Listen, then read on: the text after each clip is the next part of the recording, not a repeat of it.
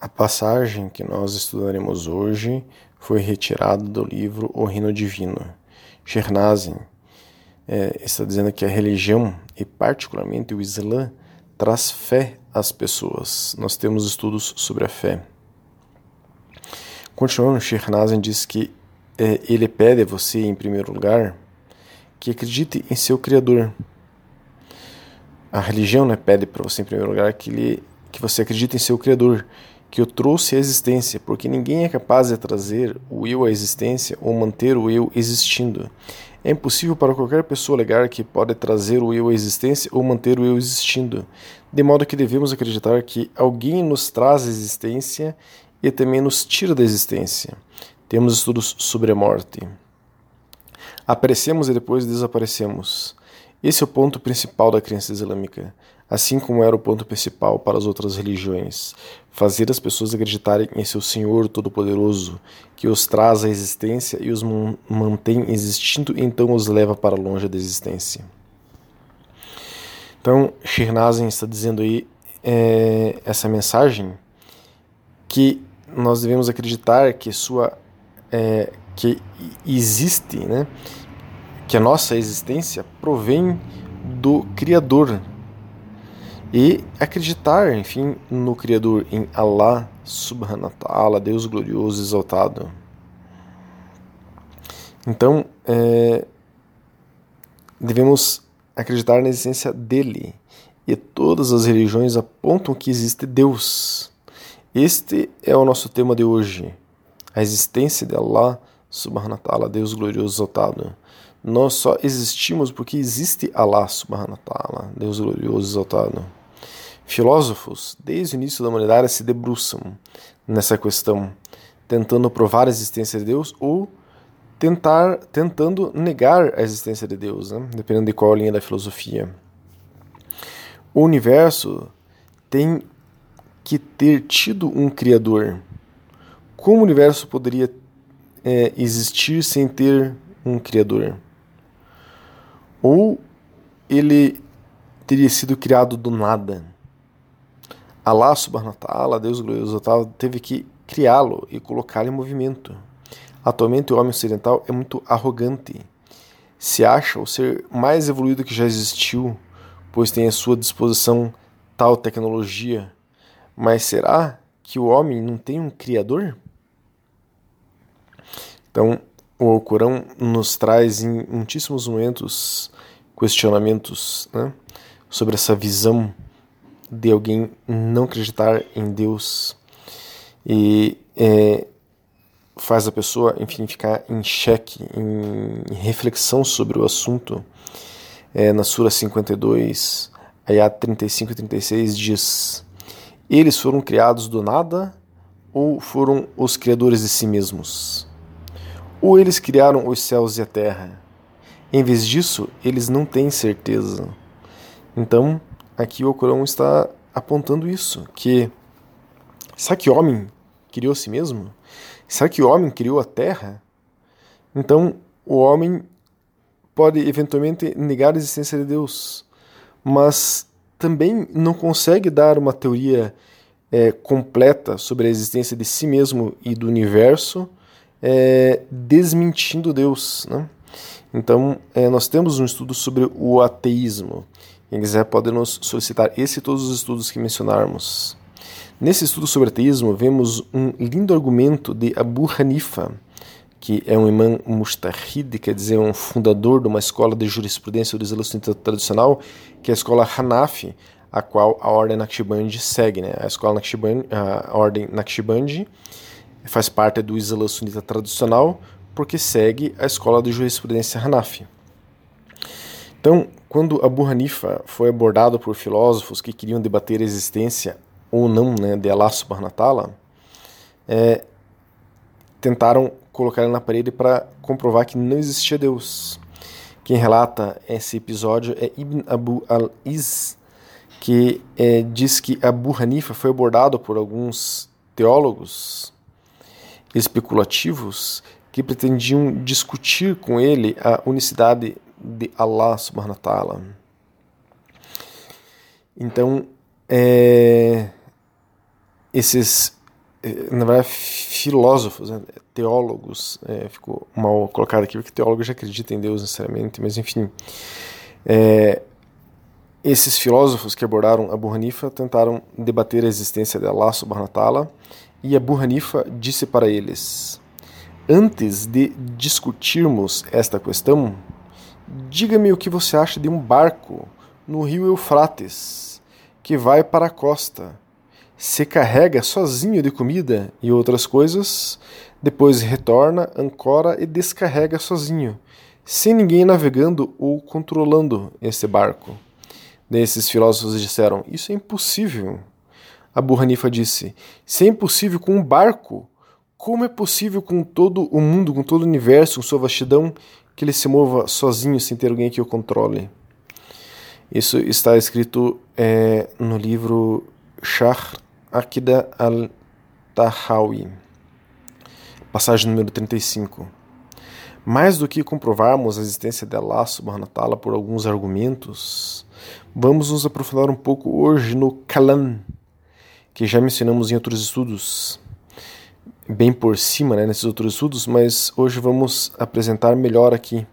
Pois se alguém quiser comprovar para um ateu, por exemplo, a existência de Deus, poderá ao invés de ter uma meia dúzia de argumentos expostos aqui nessa, nessa aula de hoje, ter toda uma disciplina islâmica que comprova a existência de Deus, de Allah subhanahu wa ta'ala, para mostrar para esse incrédulo, esse ateu. Né? Então, uma das ciências islâmicas é o Kalam, ou também ciência dos fundamentos da religião, Usul al-Din, que foi criada justo para comprovar a existência de Deus.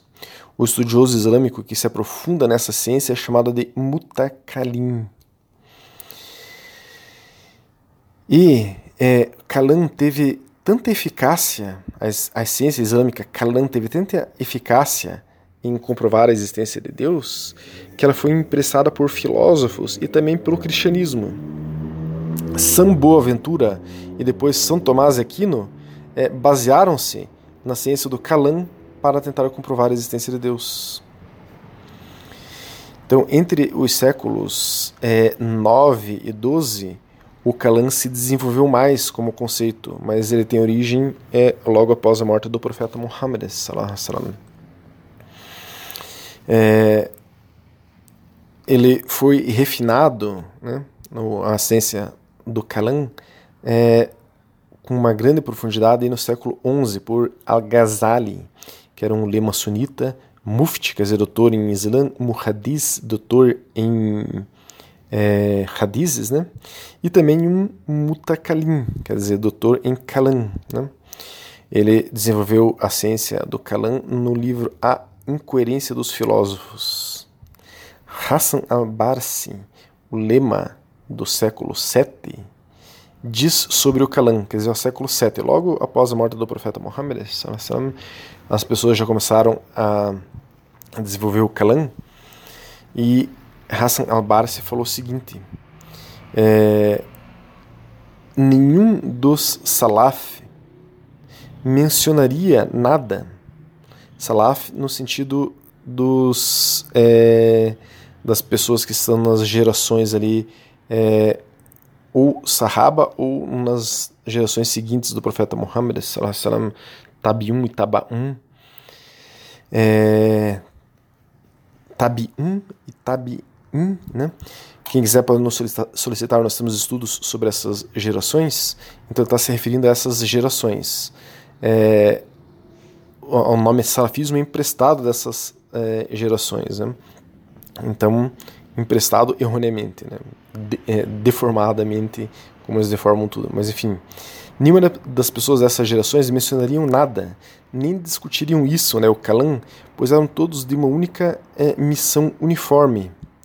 Eles só começaram a falar sobre um assunto e a debater quando as pessoas começaram a negar ou a levantar dúvidas sobre é, Deus, né? Quando as pessoas começaram a inovar na religião, Deus levantou estudiosos eminentes para refutar e desmascarar essas inovações e desvios da verdade. Então, essa é, é a explicação aí de Hassan al-Barsi é, do Kalam né, e das ciências que vieram, enfim, logo após a morte do profeta Muhammad. Não existia, por exemplo, Tawhid na época do profeta Muhammad. Então os salafis eles estudam Tawhid e falam que isso está ok. Mas o profeta Muhammad também não estudava Tawhid. Né? Mas enfim, continuando aqui. Esta é a exata opinião, né? a mesma aqui trazida por Hassan al-Barsi, é a mesma opinião de Ibn Abdal-Bara, que é um mufti sunita do século XI, que diz que Imam Malik, fundador da escola de jurisprudência sunita tradicional Malik, também estava alinhado essa opinião sobre a ciência islâmica do Kalam de Hassan al-Barsi. Outros ulemas, sábios importantes, defendem o uso dessa ciência para comprovar a existência de Allah subhanahu wa ta'ala para incrédulos, até porque ela está baseada no Corão, essa ciência.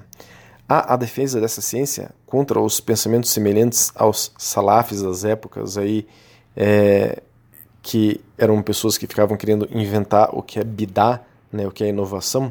Nós temos estudos sobre o que é bidá, quem quiser pode nos solicitar, mas um dos estudiosos que defendem Kalam é Ibn Taymiyyah, explicando que o posicionamento de Ahmed Ibn Hanbal, que é outro fundador de uma das escolas sunitas tradicionais, é que Ibn Hanbal também tinha uma aceitação dessa ciência do Kalam.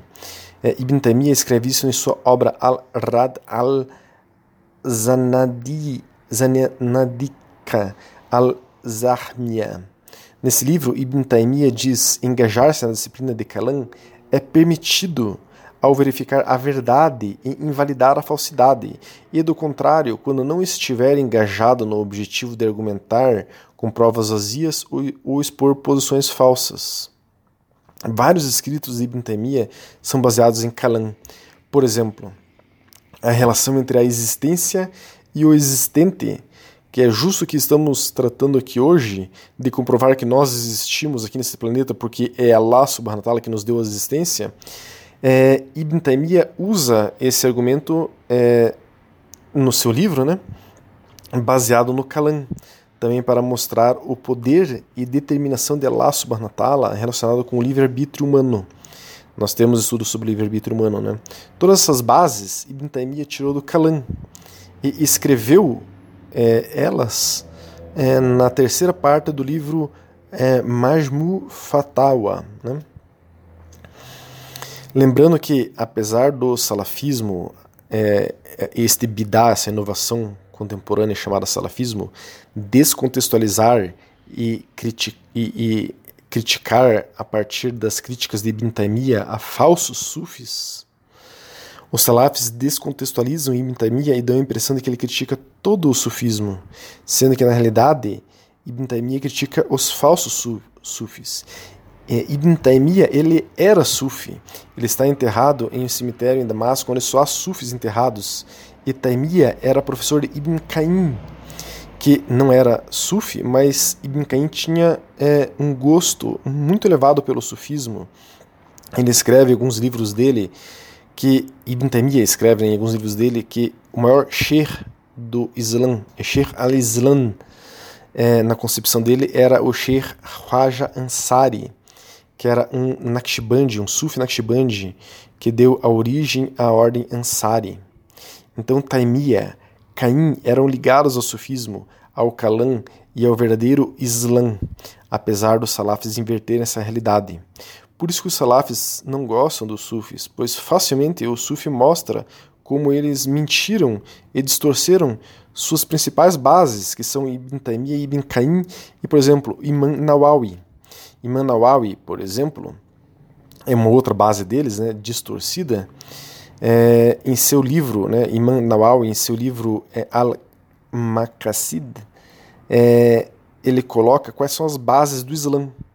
E ele coloca todo um capítulo, o sétimo capítulo desse livro, dizendo que o sufismo, é, é, é todo um capítulo baseado no sufismo, dizendo que o sufismo é uma das bases do Islã. Mas enfim, fechando esse parênteses aqui, sobre esses pensadores, né? Para concluirmos aqui a questão da existência de Allah subhanahu wa ta'ala, o Alcorão adverte que aquele que duvida da existência de Allah subhanahu wa ta'ala também não consegue provar o contrário, que Allah subhanahu wa ta'ala não existe. Nunca ninguém conseguiu comprovar a não existência de Deus.